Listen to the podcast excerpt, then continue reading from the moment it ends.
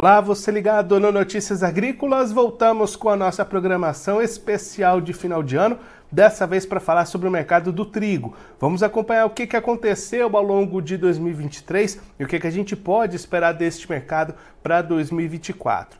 Quem vai ajudar a gente nessa conversa a entender um pouquinho melhor este cenário do que passou e o que, que a gente pode esperar daqui para frente é o Elcio Bento, analista das safras e mercado, já está aqui conosco por vídeo. Então seja muito bem-vindo, Elcio. É sempre um prazer tê-lo aqui no Notícias Agrícolas. Olá, Guilherme. Olá, olá a todos. Prazer é sempre meu participar com vocês. Elcio, vamos começar olhando para o mercado internacional, o cenário lá de fora. 2023 foi mais um ano com muita influência de conflitos, de guerras lá no leste europeu, movimentando os preços, movimentando o mercado, né? Exato, ainda está né, no foco do mercado esse, é, essa invasão russa, né, que acabou é, colocando em conflito né, dois dos grandes fornecedores de trigo do mundo. É bem verdade também, Guilherme, que depois daquele pós-guerra que a gente teve é, uma explosão das cotações, o mundo ficou atento a como é, seguiria o abastecimento após esse início do conflito. E o que se verificou efetivamente depois foi que, mesmo estando em conflito, especialmente a Rússia continua vendendo muito trigo no mercado internacional. E continua agressiva no mercado internacional, porque, é, afinal de contas, tem produções cheias, produções que permitem, por exemplo, esse ano vender 50 milhões de toneladas, maior exportador disparado de trigo, e também precisa financiar uma guerra. Então, está presente no mercado internacional, é o principal fator de pressão sobre as cotações. Lembrem que nós atingimos até 11 dólares em Chicago, e hoje o mercado trabalha de 5,50 até 6,50 dólares por bushel na Bolsa de Chicago. Então, o mercado acomodou. Esse é o primeiro ponto que depois vai refletir também aqui no mercado brasileiro é que a gente tem uma acomodação daqueles níveis pós-guerra. A situação continua ainda de tensão, mas especialmente aqueles países é, da Eurásia, falemos assim, que vai sair daquela planície que vai produtora da região, saindo da França, passando pela Alemanha, Polônia, Lituânia, aí chega na Ucrânia, Rússia, são países que estão produzindo bem, tem um trigo muito é, muito barato no mercado internacional,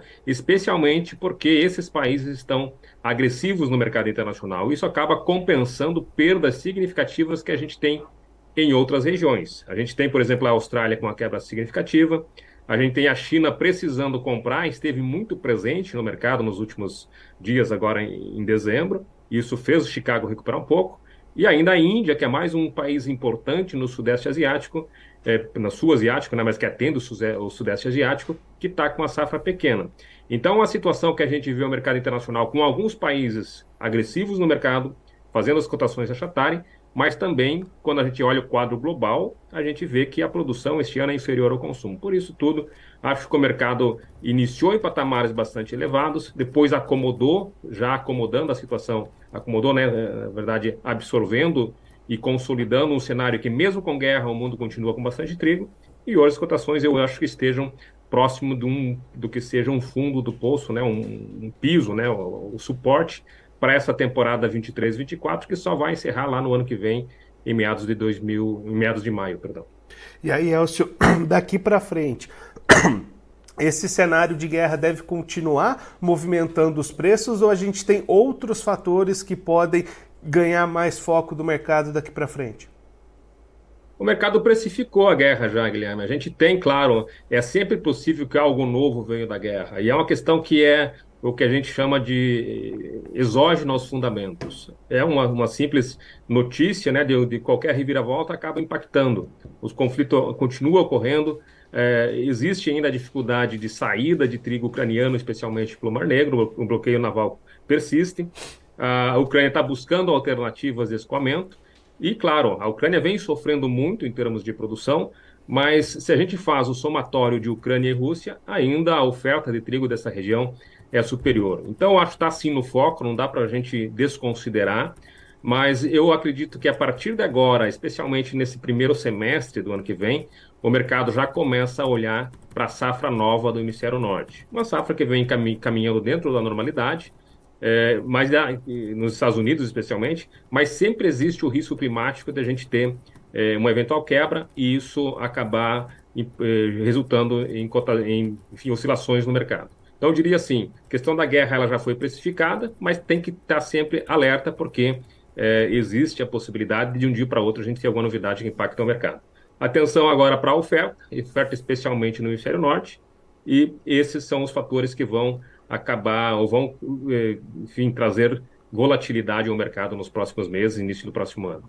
E aí, Elcio, trazendo essa análise aqui para o Brasil, o produtor brasileiro até começou um 2023 animado, investindo na sua safra de trigo, mas o que a gente viu foram dificuldades ao longo deste ano para a produção brasileira, né? Pois é, Guilherme, a gente pode colocar talvez três momentos dentro da produção e dentro do comportamento de preços aqui no Brasil. O primeiro momento ainda era sobre, sobre a regência né, dos números de safra do ano passado, Brasil teve uma safra recorde, uma situação é, de manutenção do Brasil, especialmente o Rio Grande do Sul, no mercado internacional, vendendo trigo no mercado internacional, uma safra cheia e preços que eram atrativos em função basicamente do que acontecia no mercado internacional. A gente iniciou só para colocar é, ter uma ideia de preços em torno de 1.600, 1.700 reais a tonelada nas regiões de produção do Brasil. Isso sobre a regência ainda da safra da safra velha, né, da safra do ano passado. Depois viemos com uma área plantada que, mesmo com algumas reduções em alguns estados, Rio Grande do Sul, eh, São Paulo, Santa Catarina, mesmo assim ainda era uma safra que tinha um potencial para ser superior à do ano passado. Essa projeção de uma safra superior à do ano passado, com mais de 11,5 milhões de toneladas, é, achatou as cotações. Então, naqueles 1.600, 1.700 que a gente iniciou o ano, nós chegamos com trigo operando abaixo de mil reais nas regiões de produção do sul do país. A estimativa era de uma safra cheia, é, a região é, do Cerrado, de um modo geral, Minas Gerais, Goiás, Bahia, é, produz, Mato Grosso do Sul, produziram muito bem, entraram com essa safra antes e tiveram um aumento de produção bastante significativos. Então, esse cenário de pressão e de possibilidade é, de, de, uma safra cheia achatou as cotações, e esse é o segundo momento que eu aponto, que venham as cotações para em torno de 980. Esse ponto ia tudo bem, né? tinha-se uma incerteza muito grande, porque El Ninho normalmente traz prejuízo à, à, produção, mas enquanto não se consolidava, né, enquanto era apenas uma preocupação, né, os preços ainda estavam em baixa. Quando nós chegamos em meados, final do mês de setembro, na verdade, ah, começou a se ver que efetivamente haveria uma quebra muito grande da safra nacional. Essa eh, percepção foi ganhando força e as cotações que estavam lá abaixo de mil reais subiram entre 300 e 400 reais por tonelada entre final de setembro e a segunda quinzena de novembro. O que aconteceu? A gente tinha uma expectativa de uma safra cheia. Quando você tem safra cheia, tem que se brigar pela paridade de exportação, tem que se competir no mercado internacional. A safra quebrou, muda os parâmetros para a formação de preços e passamos a ser balizados pela paridade de importação. Foi exatamente esse movimento de sair da paridade de exportação e chegar até a paridade de importação, só para ficar bem claro, quando tem, chega essa paridade de importação, o produto que vem de fora passa a ser competitivo em relação aos preços domésticos. E aí os preços deixam de subir. Foi isso que a gente viu. Então, na última quinzena, aí, que seria o terceiro movimento de preço que a gente tem, há uma estabilização das cotações no Brasil. Por quê? Porque a safra quebrou, vamos precisar importar. Só para colocar em números, no Rio Grande do Sul, por exemplo, que é o grande exportador aqui do Brasil, é, a projeção inicial de produção era de 5,2 milhões de toneladas. Está se colhendo 3,3 milhões de toneladas, e entre 60% a 70% desses 3,3 é de trigo de baixa qualidade. E, basicamente, o que leva isso, ao que acontece com isso, é que o Rio Grande do Sul, que no ano passado colocou quase 3 milhões de toneladas é, para fora do seu, enfim, das suas fronteiras, este ano terá que comprar trigo de boa qualidade no mercado internacional. Vai vender trigo de baixa qualidade, mas para atender a sua própria indústria vai precisar deixar, deixar dos últimos dois anos que foi exportador para ser um importador de trigo de boa qualidade. Basicamente esse é o, enfim, o cenário que esteve, é, que a gente verificou durante esse ano de 2023 aqui no Brasil que esse é um ponto importante, né, Elcio? Além de queda na produtividade propriamente dita, também teve essa redução grande na qualidade do trigo que foi colhido, né? Exato, talvez até mais que a quantidade, a, a qualidade, né? Porque é, se o produtor tem menos trigo, mais trigo de boa qualidade, vai conseguir uma precificação até melhor. Mas quando a, a gente tem quebras de, de, de, de, qualidade, isso acontece muito em anos é, que, que tem excesso de chuva, se a gente tem, por exemplo, em anos de laninha, que é mais normal, quebras no período de floração por geada, tu tem uma redução quantitativa muito grande. Quando, esse, quando é excesso de chuva, a gente tem grãos que são, são colhidos, mas não tem qualidade para ser um trigo para moagem, vai ser destinado a trigo para ração. Então é isso que a gente viu. Inclusive esse ano foi tão forte, né? Foi tão severo, né? A, severa a incidência de chuvas no período da colheita, que tem trigo que simplesmente nem para ração vai servir. Né? Foi abandonado ou não consegue ter os parâmetros reológicos, também números de dom, para serem encaixados dentro de, de, de, de, das exigências que, que, que se tem mesmo para a indústria, para a ração. Então, é um ano que, é, mais de 20 anos acompanhando o mercado de trigo, eu nunca vi uma quebra em termos absolutos tão grande de qualidade e, e, também de quantidade dentro do Brasil. Então é bastante frustrou frustrou frustrou né bastante o setor produtivo depois de dois anos que eram foram muito bons né de um modo geral. Então o ano de 2023 que tem preços inferiores aos do ano passado e a produtividade, né, a qualidade dos grãos também vem para baixo. E aí, Elcio, com o produtor encontrando preços menores do que os do ano passado e menos trigo, menos qualidade, deu para fechar as contas dessa safra ou muita gente vai ficar no vermelho? Muito apertado nessas né? margens que foram boas no ano passado. É sempre bom a gente lembrar, Guilherme, que o produtor de trigo é um produtor que normalmente vai plantar uma cultura de inverno, especialmente a soja. Então, por isso que a partir do momento que o produtor é, cobre o custo variável, o custo operacional de produzir o trigo, a partir daí o custo fixo da lavoura são distribuídos junto com a soja. Plantando ou não plantando a soja, é, o produtor teria esse custo. Então, para cobrir o custo de produção, o custo operacional das, das lavouras, muitos produtores ainda vão conseguir. Claro que não vai ser o caso daqueles que tiveram a qualidade muito prejudicada, porque aí você tem, ou que deixaram também em termos de produtividade, isso eleva né, o custo unitário da produção do trigo, então muitos desses produtores vão acabar no vermelho. Né? Então, entre produtores que conseguiram colher, eh, os preços deram uma boa recuperada, é bem verdade, os custos de produção este ano foram inferiores, de um modo geral, dos insumos inferiores do ano passado. Claro que se a produtividade, produtividade vem para baixo, o custo unitário que a gente fala se eleva, se eleva, mas ainda é uma conta que fecha para muitos produtores. E, claro, tem também a questão agronômica, que o plantio do trigo, em, enfim, consórcio, né, na, na safra de inverno e de verão, junto com a soja, traz benefícios para a soja.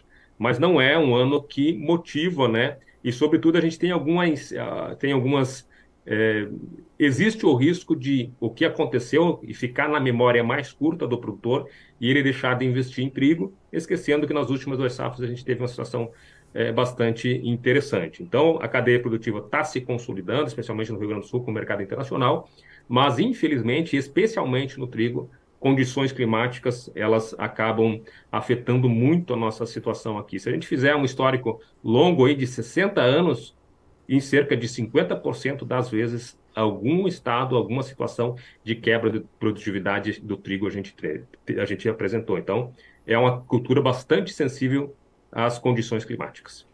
E aí, Elcio, para 2024, a gente pode almejar uma retomada nessa produção de trigo? Como você disse, alguns produtores podem pegar esse resultado negativo de 23 e desanimar para 2024? Essa é a grande preocupação, porque o produtor vem de uma safra frustrada, é, existe a, a, a, possibilidade dele apostar menos, mesmo em área, ou talvez menos em tecnologia, que ambas as situações é bastante complicada. Eu acho que ainda é um espaço significativo para a gente é, seguir com o trigo atrativo. Os preços internacionais, mesmo recuando, eles estão nos patamares relativamente altos. O câmbio acima de 5 também possibilita custos é, ou melhor, é, paridades né, com o mercado internacional que permitem participar do mercado internacional.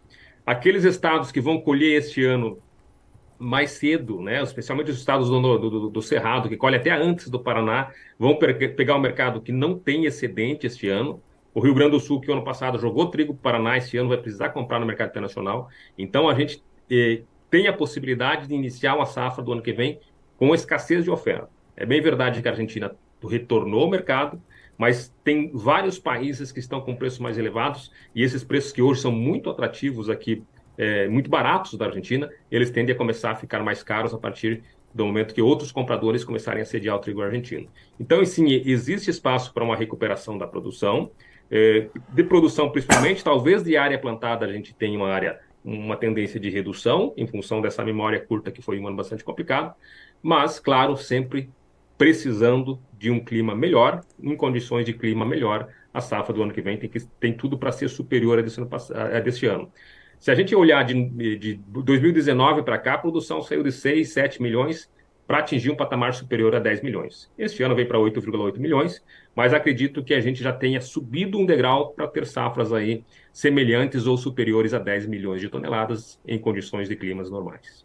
Então, acho para a gente encerrar, 2023 não foi um ano muito fácil para o produtor de trigo aqui no Brasil, né? Produtor de trigo não tem vida fácil, né? Ao longo dos anos a gente sabe que tem bastante dificuldade climática. Também a gente sabe da importância do trigo na cultura de inverno. E claro, o produtor vai se adaptando, o produtor brasileiro evoluiu muito. Nós temos hoje pesquisas é, em tecnologia, é, variedades mais resistentes, enfim, a cultura está evoluindo bastante e o trigo está em, em, em ascensão né, em termos de produção no Brasil. Um ano difícil, mas é importante o produtor nunca ter essa, essa ideia de olhar sempre no curto prazo. É importante ver os, os avanços que a triticultura teve ao longo dos anos e perceber que um ano difícil, anos difíceis, eles vão ocorrer dentro da agricultura, especialmente no trigo, mas outras culturas também sofrem com isso, e faz parte é, de, de uma cultura que é como se fosse uma fábrica a céu aberto, né? As condições climáticas sempre vão afetar. Um ano complicado, mas com a força que tem o produtor gaúcho, o produtor gaúcho brasileiro como todo, de trigo, né? Eu tenho, acredito sim que ano que vem a gente vai ter mais uma safra cheia dentro do Brasil. Elcio, muito obrigado pela sua participação, por ajudar a gente a fazer esse balanço de 2023, traçar essas expectativas para 2024. Se você quiser deixar mais algum recado ou destacar mais algum ponto, pode ficar à vontade. Meu recado é a todos os, os, elos da cadeia produtiva, né? Desejando aí uma virada de ano especial para todos, com suas famílias, e que o ano 2024 seja bom. A toda a equipe da Notícias Agrícolas aí, que está sempre é, contando, né? Sempre nos dando oportunidade. E um abraço a todos e um final de ano maravilhoso, um ano 2024 muito bom a todos. Elcio, mais uma vez, muito obrigado. A gente agradece toda a parceria ao longo de 2023. Você sempre participando aqui conosco para analisar esse mercado do trigo. Em 2024, vamos seguir juntos aí acompanhando todas essas movimentações do mercado. Um abraço e até a próxima. Um abraço, até mais. Esse o Elcio Bento, analista da Safras e Mercado, conversou com a gente para fazer um grande balanço de como é que foi o ano de 2023 para o mercado do milho, tanto internacionalmente quanto aqui no Brasil, e traçar algumas perspectivas para 2024. Estou destacando o ano 2023 muito desafiador para o produtor brasileiro, que começou animado, investindo na sua lavoura, esperando boas produtividades, boas produções, mas encontrou dificuldades com o clima, e aí grande perda tanto em qualidade quanto em quantidade de trigo colhido. Isso impactou, claro, nos preços, nas contas, deixou as margens bastante achatadas. E aí a expectativa para 2024 é uma incerteza, como o Elcio destacou aqui para gente. Será que o produtor vai tomar como exemplo essa última safra ruim e diminuir investimentos, seja em área, seja em tecnologia, para a safra de inverno 2024? Ou será que ele vai retomar aquela expectativa positiva dos últimos anos e manter os investimentos e conseguir novas produções elevadas. Inclusive, esse, um dado que ilustra muito bem essas perdas em 2023, o Elcio trazendo que em 2022, Rio Grande do Sul produziu bem e exportou cerca de 3 milhões de toneladas de trigo. Já nessa próxima, nesse no, atual ciclo, a expectativa é de importação de trigo para conseguir abastecer a indústria gaúcha. Então, refletindo justamente essas perdas, essas quedas de qualidade e de produtividade para o trigo.